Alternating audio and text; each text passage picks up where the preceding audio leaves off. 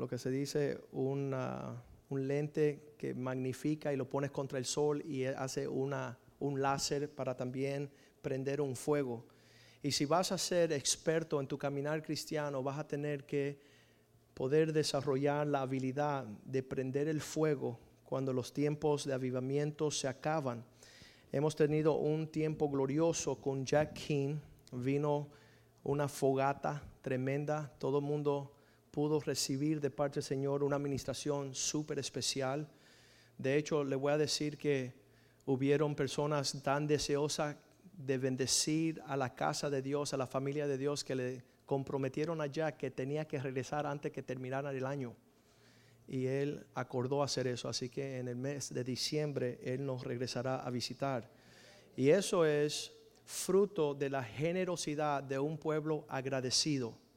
Siempre digo que los latinos venimos de un trasfondo de piratas, de saqueadores, de personas que saben entrar a una ciudad, despojar todo e irse sin dejar una mosca. Pero ya que somos cristianos, no somos así. Nosotros cuando somos bendecidos, vamos a bendecir. Cuando nos traen refrigerio, nosotros vamos a hacer un refrigerio para esa persona. Y le diré que Jack y su esposa se quedaron maravillados con nuestra hospitalidad, nuestra generosidad, nuestra gentileza. Dice, no sé cómo lo haces.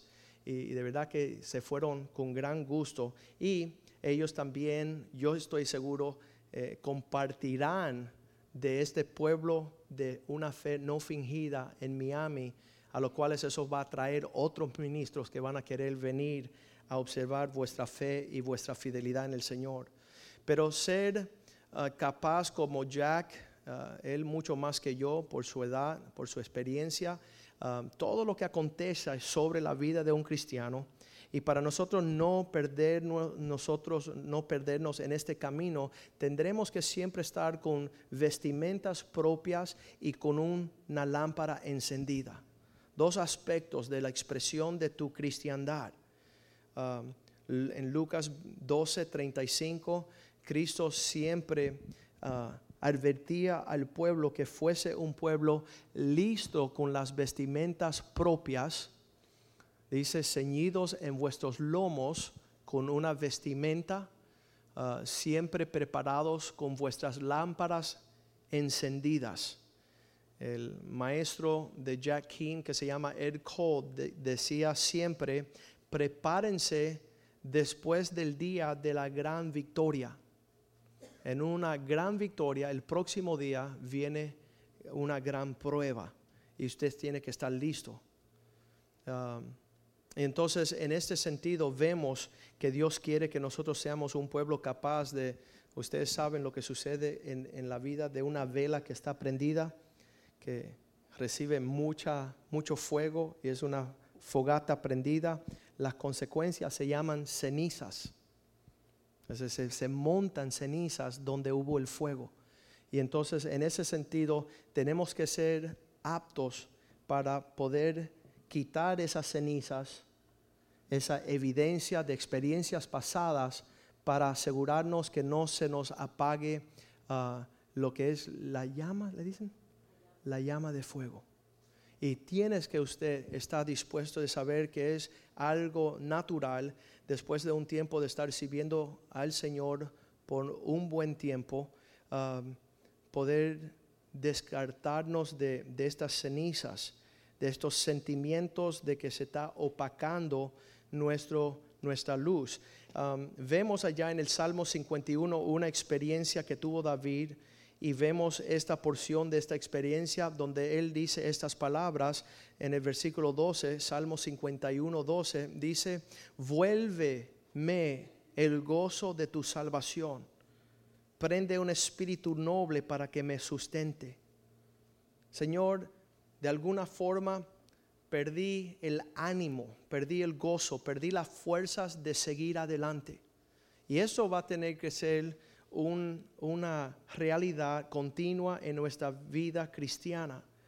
En el caso de David, después de gran victorias, en el tiempo que estaban saliendo los reyes a hacer guerra, él se quedó en casa, estaba confiado, estaba en unas alturas en su caminar cristiano y es cuando vino el ataque de Satanás y él se cae en manera ah, bien desastrosa, siéndole infiel al Señor, cometiendo adulterio, traicionando, matando, haciendo cosas que nunca un hombre que dice la Biblia que eh, su corazón era conforme el corazón de Dios y como en un momento determinado se encuentra en un vacío, en una oscuridad y le pide al Señor, Señor, revive en mí, restaura en mí la presencia de tu espíritu, ese calor que viene desde adentro.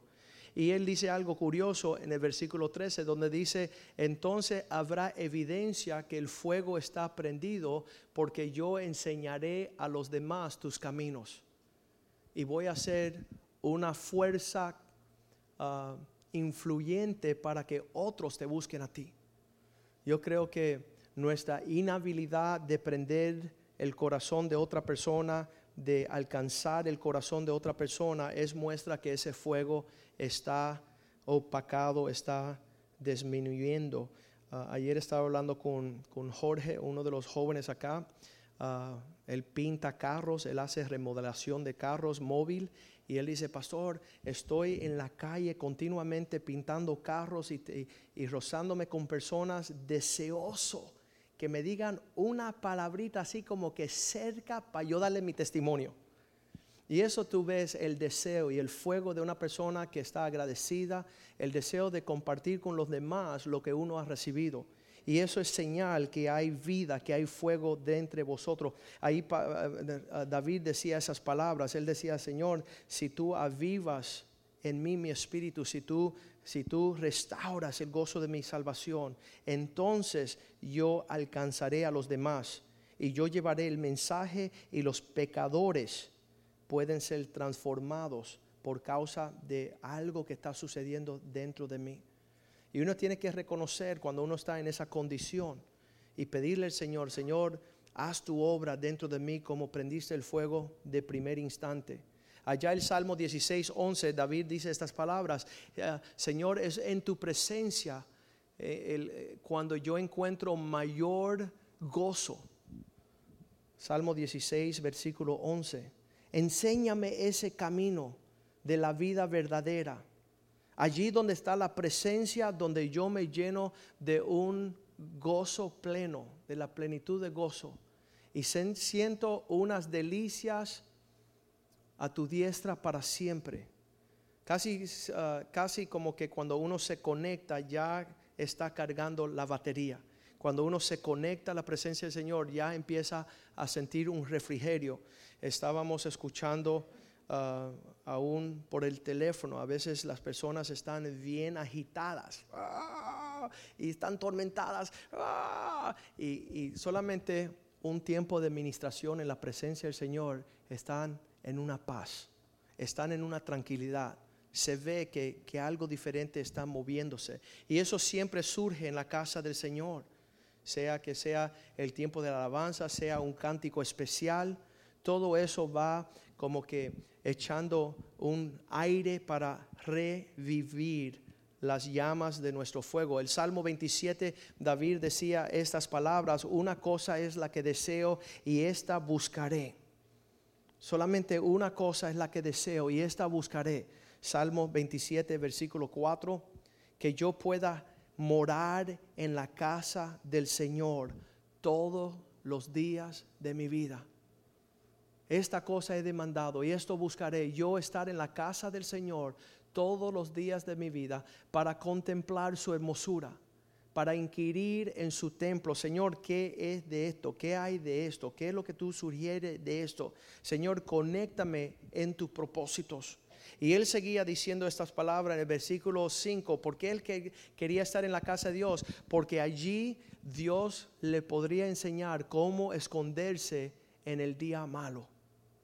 Todo lo que Dios está preparándonos para ahora. Uno dice, oye pastor, tú estás diciendo que no tenemos fuego. No, te estoy diciendo el día que el fuego vaya disminuyendo, cómo tú puedes, no sé cómo le dicen eso, fan the flame. ¿Sabes? Cuando se está opacando tu caminar cristiano, que tú le puedes, tú le puedes abanicar para que las llamas puedan regresar. Y él dice, para el día en que yo esté en peligro, Allí en ese día estaré yo, me ocultaré en los reservados de su morada, sobre una roca me pondrá en alto. ¿Sabes? Cuando este fuego está en nosotros, siempre hay una salida hacia arriba. Estaba hablando yo con un hermano que hace años se fue de la iglesia y él me dice, no, porque hay una cosita, cosita que me tienen alejado. Y yo le dije, ¿sabes qué? Hay una cierta millones de cosas que pueden justificar que tú regreses. Si estamos buscando justificaciones para estar lejos de la casa de Dios, consulten conmigo que yo le voy a, traer a memoria un millón de razones por la cual es bueno habitar juntos en armonía. Es bueno estar en presencia del Señor. Es bueno buscar del Señor porque Él te pondrá en un lugar más alto. Él te esconderá en el tiempo malo. En el secreto de su tabernáculo te esconderá. En versículo 6 David decía, ahora pues, como yo he hecho que el Señor sea mi lugar seguro, Él levantará mi cabeza sobre mis enemigos. Él es el que me va a levantar sobre aquellos que me rodean. Y yo no sé cuáles son sus enemigos. Yo creo que vienen de todos los colores, de todos tamaños. Pero Dios tiene la capacidad de levantarnos sobre esos feos. Sobre caras que nos conmueve en una forma temerosa. Dios te levanta. Y dice, y yo sacrificaré en tu tabernáculo sacrificio de júbilo, cantaré, entonaré alabanzas al Señor. Aquí es que nos llenamos de fuerza en presencia de nuestro Dios. Dice la palabra de Dios que si los justos con dificultad se salvan. Si nosotros que estamos conectados, estamos luchando por no desconectarnos, ¿qué será de aquellos que sienten la libertad de alejarse un poquito? no sé lo que están pensando. Pero nosotros en júbilo, en cánticos, en agradecimiento, dice que en voz alta, versículo 7, cuando yo clamé al Señor, su misericordia y su gracia me respondió. Cuando yo le mostré al Señor cuál era mi situación, por más torcida, por más difícil, por más lejos que sea, he visto los testimonios más increíbles. La imposibilidad Aún en estos tiroteos en el teatro, últimamente había una joven cristiana, dice que entró la bala y siguió un circuito así, cogió izquierda, derecha, subió y cruzó y no le dañó el cerebro. Y digo, Señor, tus misericordias son asombrosas. Justifica que nosotros estuviéramos aquí diariamente dándole gloria y gracias al Señor. En voz alta dice, oye, oh Jehová, mi voz que a ti te clamo. En inglés dice with a loud voice. Con una voz que se escuche. No esas voces que dicen amén. Aleluya, gracias Señor. Tú eres el que levanta mi cabeza. Tú me estás sobrellevando estas situaciones.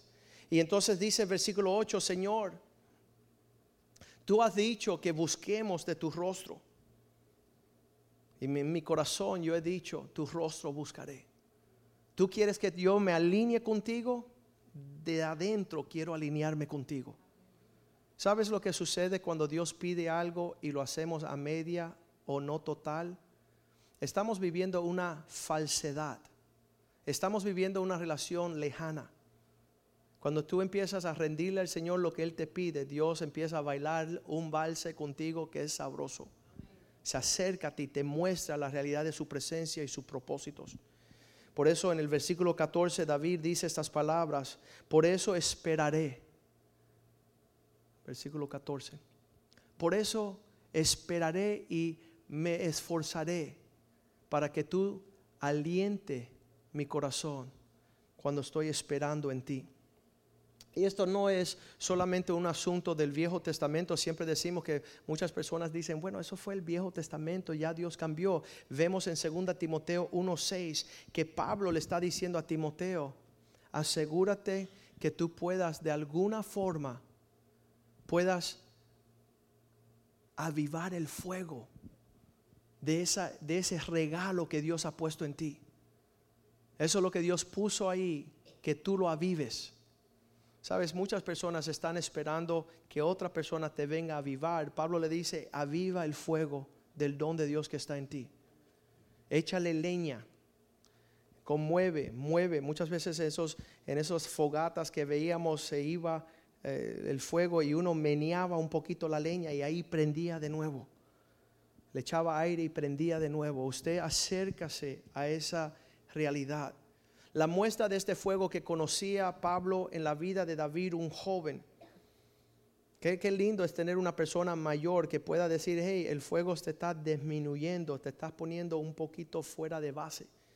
Y en el versículo 4 vemos que Pablo le dice, todavía me acuerdo las lágrimas, la sensibilidad de tu caminar en Cristo. Él decía, Timoteo, yo deseo verte y siempre me acuerdo de las lágrimas. Cuando yo veía esa sensibilidad de tu caminar en Cristo, a mí me traía gozo. ¿Sabes lo que dice su pastor? Lo que digo yo, mínimo, tengo que quebrantarme una vez al año. Mínimo. Si yo no lloro un año, yo sé que algo anda mal. Quiero ser quebrantado en la presencia del Señor. Quiero que el Señor me toque de manera que llegue profundo a mis sentimientos y no endurecerme, endurecerme y andar como yo, nada me conmueve y yo soy fuerte. No, Señor, quebrántame. Quiero quebrantarme en la presencia del Señor. Y Pablo le decía a Timoteo, todavía me puedo acordar de tus lágrimas y me llenan de gozo porque una persona que se deja quebrantar en la presencia del Señor está cerca a Dios. Dice la palabra de Dios que Dios está cerca de aquellos que tienen un corazón quebrantado. Una persona endurecida, una persona que resiste el Espíritu de Dios, es una persona que ha permitido que el fuego se aleje de él. Y cuando Él está diciendo estas palabras en el versículo 7, Él dice, no te estoy diciendo que tú andes por ahí con un espíritu de timidez, que tú no seas un flojo, que no seas un cobarde. Porque Dios no nos ha dado un espíritu cobarde. Cuando estás en fuego significa que tú estás en el poder del amor y el dominio propio. No es, no es una debilidad. El fuego del Señor no viene para, para consumirte en que tú ya eres un, un, desbaratado en existencia, sino que el fuego del don de Dios es para que tú te pares en el poder de su amor y comienzas a, a ponerte una disciplina propia ¿No dice en Apocalipsis, vuelve a tu primer amor? Vuelve al lugar donde tú hacías las cosas apasionadas por Dios. Es algo que tiene que surgir en nuestras vidas para no ser tibios en nuestro caminar. Y él empieza a decirle una cosita, no solamente que no sea un cobarde, que no tenga timidez, que no se aleje de, de la obra del Señor, de servir, de ser apasionado en una disciplina propia, sino que en el versículo 8 dice palabras, no te avergüence, sino testifica de lo que Dios ha hecho. Una persona que está en fuego por el Señor lo vimos en el Salmo 51, pero ahora lo vemos aquí. Una persona que está siempre hablando a su prójimo, hablando a la persona que tiene a su lado, hablando, expresando la fidelidad de Dios sobre su vida. Muchas personas piensan que el, hablar del cristianismo, como decía Jack, que tú vas a exponer tu fidelidad, tú vas a exponer tu fortaleza, tú vas a exponer tu habilidad de andar recto. Y no, nuestro testimonio es que Dios es fiel, que Dios nos sostiene, que Dios es poderoso, que Dios sana, que Dios salva, que Dios restaura. Y puedes tener la plena libertad de saber que servimos un Dios fiel. Y Él todo lo puede. Estaba hablando con un hombre hoy, saliendo del tribunal, tenía que arreglar unos papeles y saliendo vi un amigo mío que es un aguacil. Él trabaja ahí en la corte de hace 20 años y hablo con él y dice, oye Molina, ¿qué está haciendo? Yo estoy sirviendo al Señor todavía y te va bien, me va súper bien. Dice, mira Molina, a veces los matrimonios ya no hay nada que hacer, se tienen que divorciar. Y le digo, bueno, es que cuando entra esa relación en algo que se llama imposible, todavía hay uno que tiene esos negocios. Todavía hay uno que atienda lo imposible. Atiende lo imposible. Que mete la mano donde ya nadie puede meter la mano. Y ese es mi favorito. Eh, poder hablar en esa nómina, sea un cáncer, sea un tumor, sea cualquier situación. Hay alguien todavía que mete, interviene cuando le llamamos a las cosas imposibles. Es imposible que yo estaría esta noche predicando el Evangelio, imposible. Entonces testificamos de eso y no nos avergonzamos.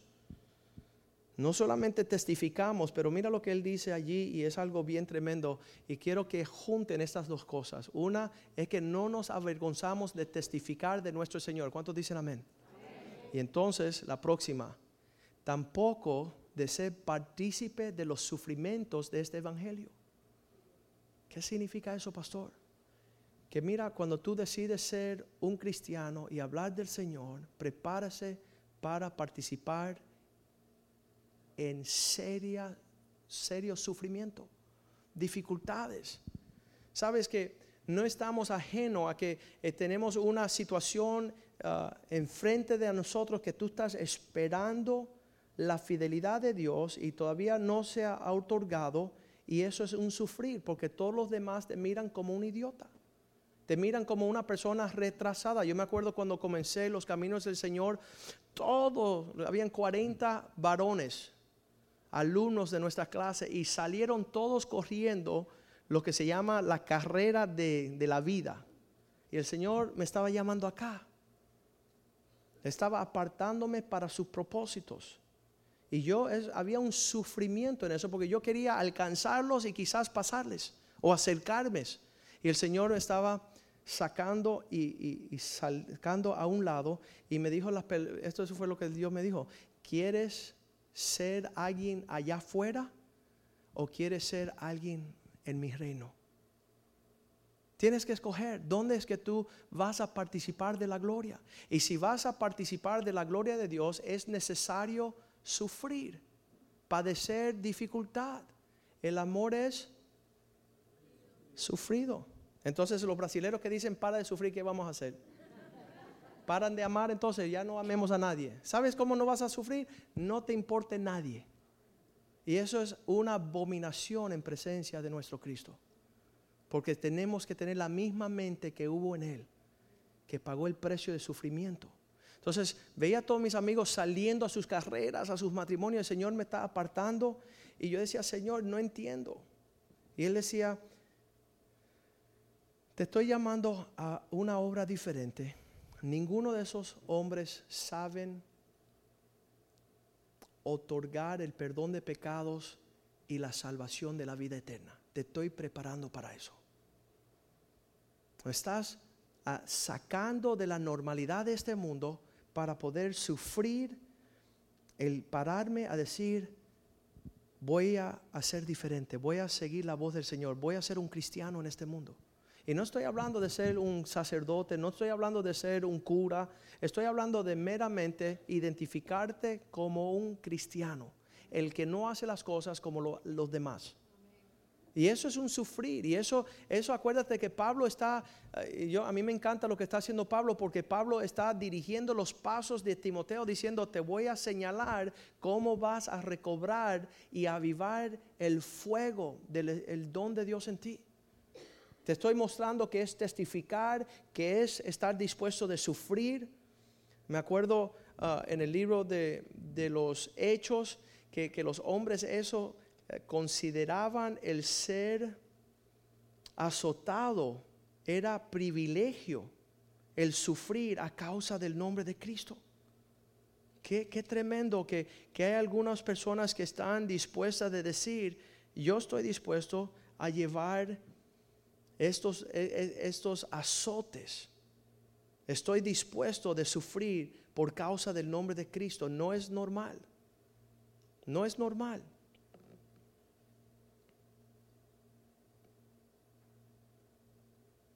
Entonces, nosotros que estamos no solamente testificando, estamos sufriendo por causa del Evangelio, y tú haces la pregunta, el por qué, y Dios siempre es fiel en explicarlo. El versículo 9, por causa de este llamado que tienen. Vamos al versículo 9.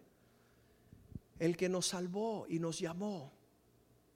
Estamos testificando y sufriendo a causa de nuestro llamado y a causa de una salvación grande.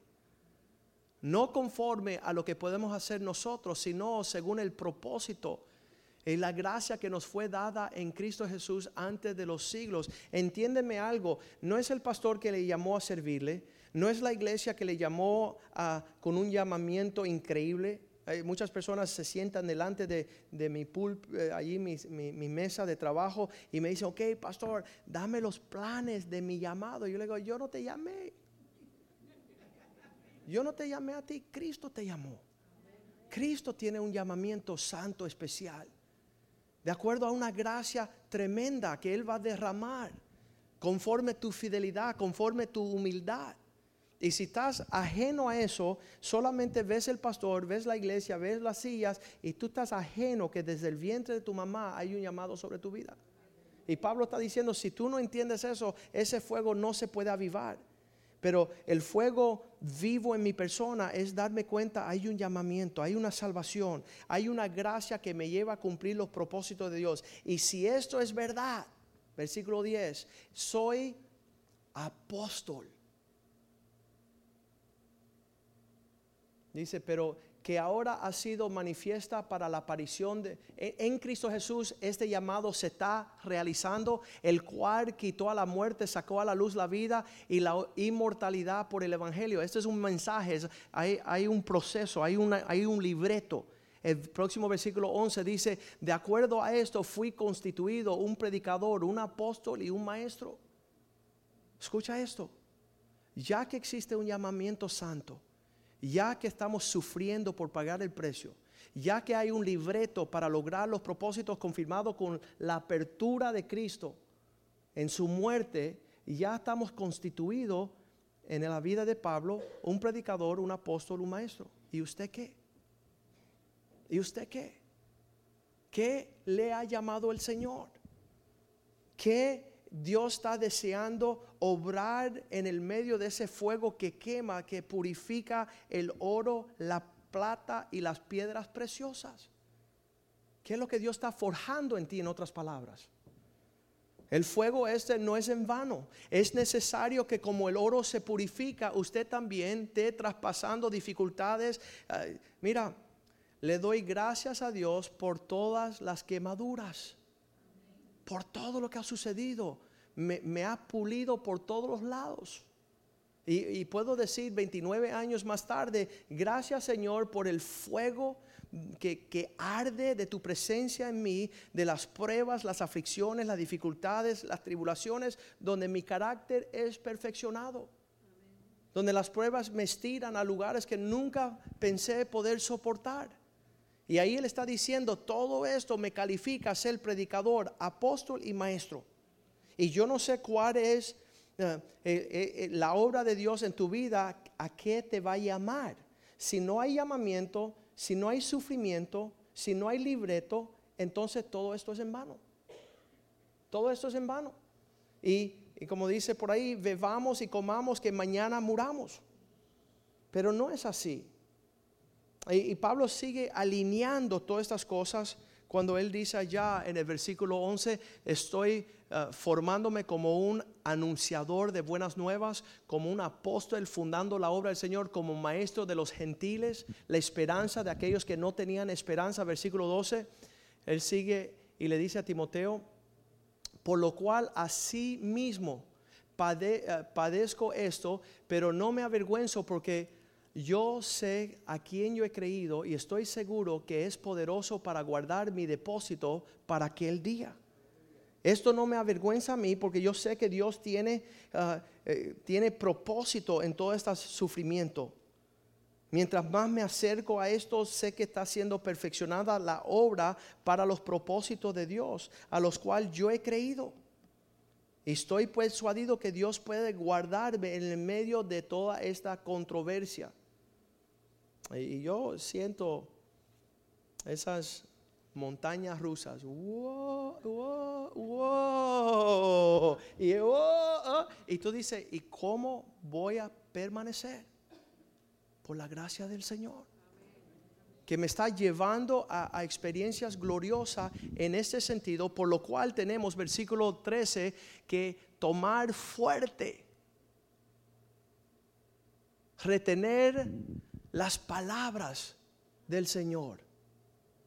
Estas palabras que hay en fe, amor que es en Cristo Jesús, ¿qué nos ha sostenido en cada contratiempo? ¿Saben quién fue? Una palabra de ánimo.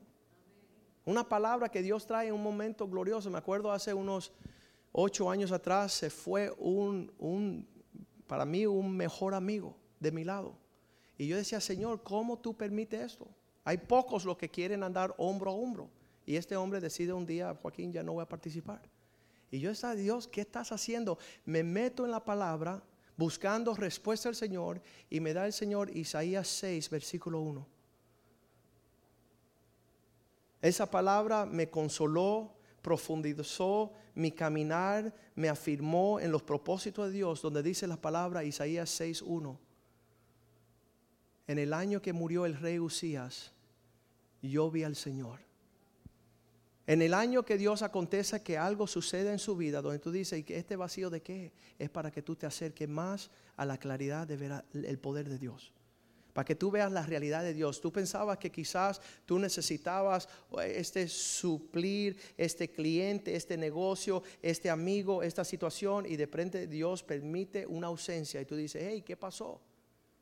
Y, yo fui buscando la palabra de Dios y Dios me dijo, yo me sentaré en el lugar de ese vacío. Yo seré el que te sostendré en el ánimo, en el lugar donde ya no está. Sabes, Isaías tenía una relación tremenda con Usías. Ellos se conllevaban tremendo que, que Usías era uno de los reyes que le abría muchas, muchas puertas a Isaías para poder ministrar y eran íntimos amigos, así que la muerte de él iba a decir inseguridad, falta de certeza.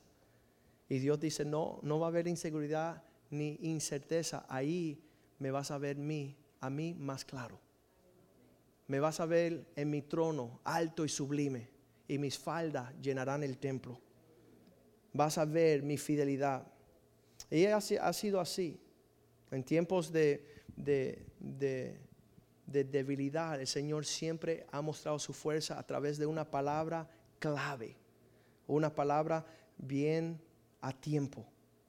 Ah, surgió hace unos meses atrás donde eh, hay un estremecimiento tremendo donde yo me paro en la brecha y me paro donde Dios quiere que yo me paro y hay consecuencias, hay situaciones. Y, y el Señor el próximo día me dijo en el Proverbios 25, 26, el justo que claudica ante del impío será un manantial de vida sucio. Qué tremendo. Yo en esa falta de certeza, Dios me dice, fuente, manantial turbio, corrompido es el justo que cae delante de una persona que quiere hacer algo torcido. Y entonces cuando tú estás pasando cosas, no llames el contador, no llames el psicólogo, no llames el médico, no llames sin respeto ni falta de respeto al médico llama, profundiza la palabra del Señor.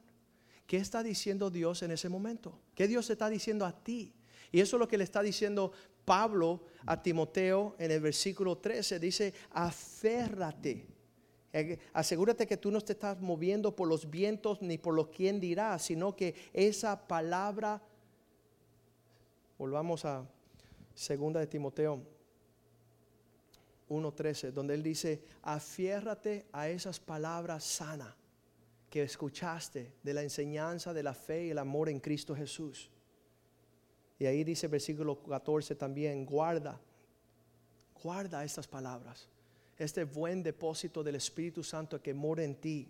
Ten una comunión más profunda en tu caminar con el Señor en tiempos que está surgiendo estas cosas, obviamente quiere Pablo simpatizar un poquito con Timoteo y le da la muestra en el versículo 15 de los acontecimientos que nos puede suceder a cualquiera de nosotros en nuestro caminar cristiano, donde él dice, ya tú sabes esto, que me abandonaron todos los que estaban en Asia, de las cuales son Figelo y Hermogenes.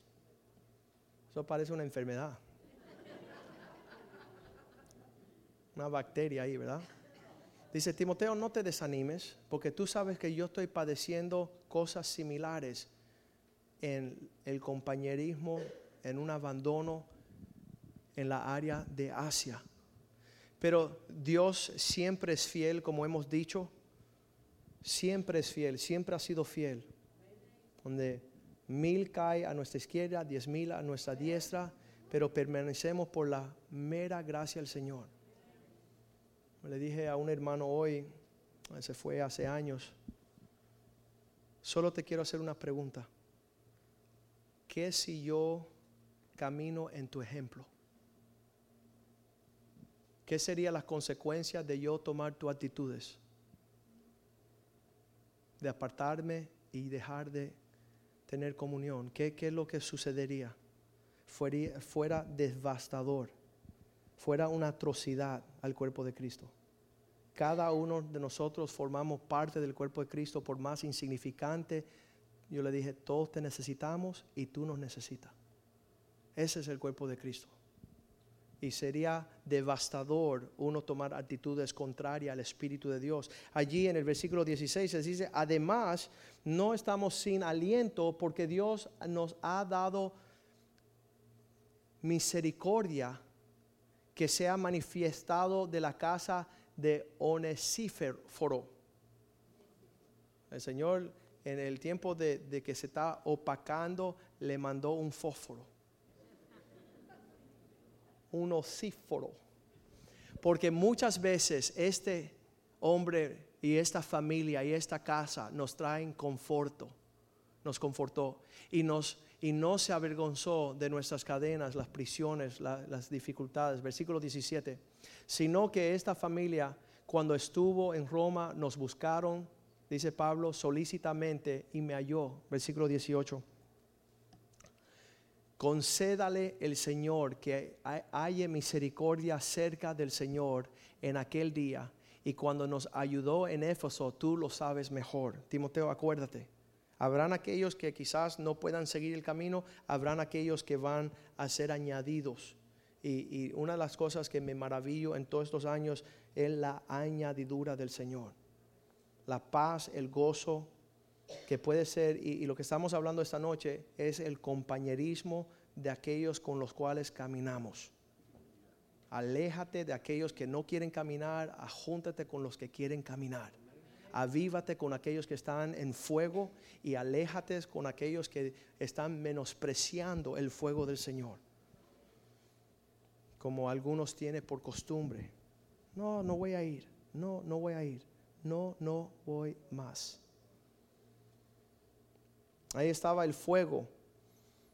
En los tiempos de Jesús que Pedro se acercó, en Juan 18, 18, se acercó a algunos oficiales y a unos siervos que estaban junto a un fuego y lo único que estaban haciendo fue desmentir a Pedro. Tú eres uno de ellos fanáticos, tú eres uno de ellos. Y Pedro se estaba calentando a la luz de ese fuego y todo el tiempo estaba siendo hostigado. No te acerque a esas fogatas, no te acerque a esos lugares a encontrar luz. Muchos de nosotros sentimos que nuestro caminar en el Señor se vuelve una cosa tan hecha por protocolo, tan ordinaria, tan un formato monótono y decimos, deja ver la lucecita que hay por acá. Deja prender un fuego lejos del Señor. Deja comenzar algo que el Señor no me mandó que comenzara. Isaías 50, 11 dice el Señor, Tú que prende un fuego que yo no te he mandado, será tu destrucción. Isaías 50, versículo 11.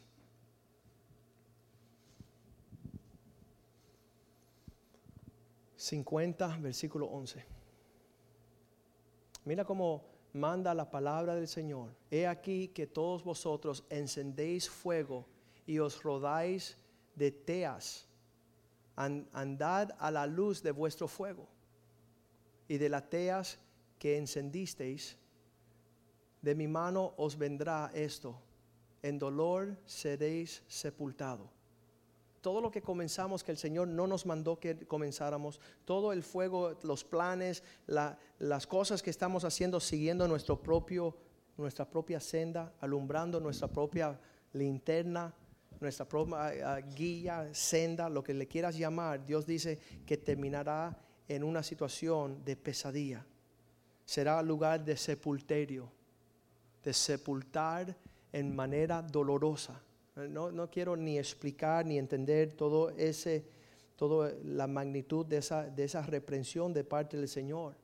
Suficiente que Dios no quiere que tú enciendas ningún fuego extraño. Como en Levíticos 10, donde los hijos de Aarón se aburren y empiezan a prender ofrendas y hacer cosas que Dios no mandó. Dice que salió fuego del cielo y los consumió instantáneamente. Y cuando le preguntaron el por qué, el Señor dijo, porque yo no mandé que hiciesen eso. Están deshonrando la obra mía cuando están caminando a la luz de su propia fogata. Me encanta allí en Juan 21. Estaba Cristo regresando a animar a los discípulos que se habían alejado de él. En el versículo, capítulo 21, versículo 9. Cuando salieron ellos a la playa, vieron que estaban prendidos brasas. Vieron las brasas puestas y un pez encima de ellos y un pan. Dios estaba cocinando tenía el fuego preparado. Y yo estoy seguro que Dios desea esta noche avivar el fuego del Señor en vosotros. Y saber que a pesar de lo que nos acontezca, y ustedes saben y se lo doy de advertencia, cuando usted va a perseverar en el Señor, bajo marea, tormenta, pruebas, aflicción, este fuego nunca se consumirá, porque dice que las muchas aguas no pudieron apagar nuestro amor no pudieron.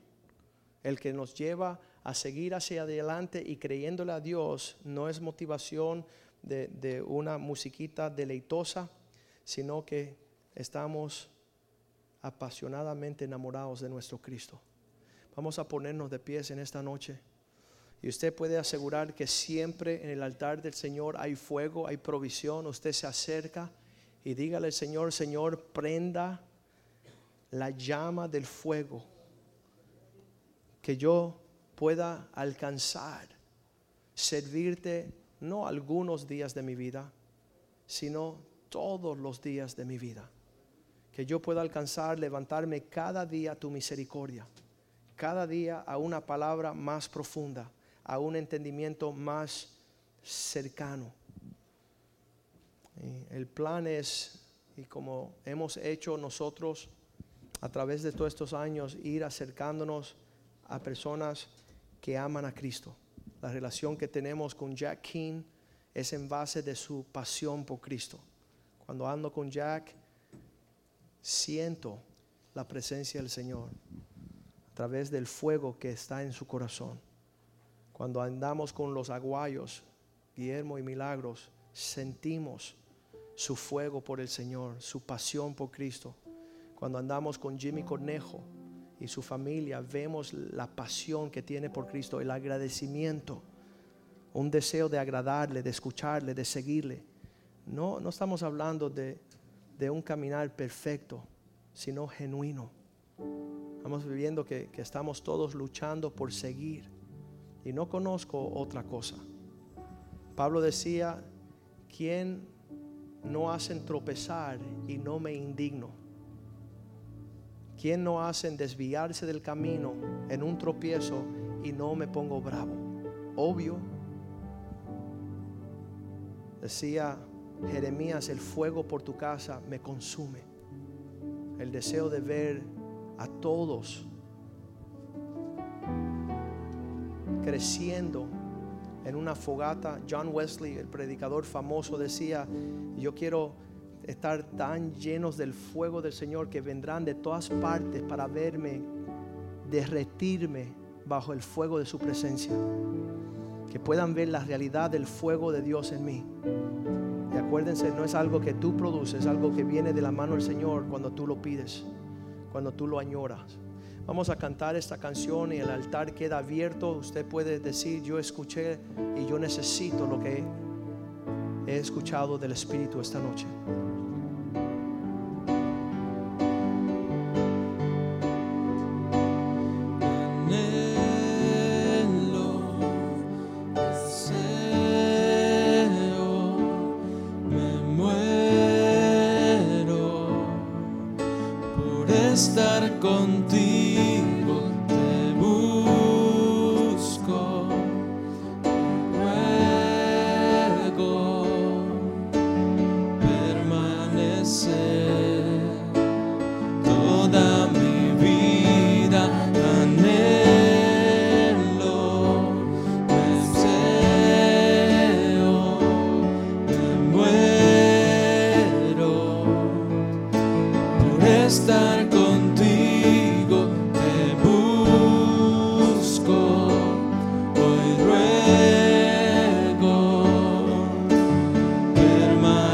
sin.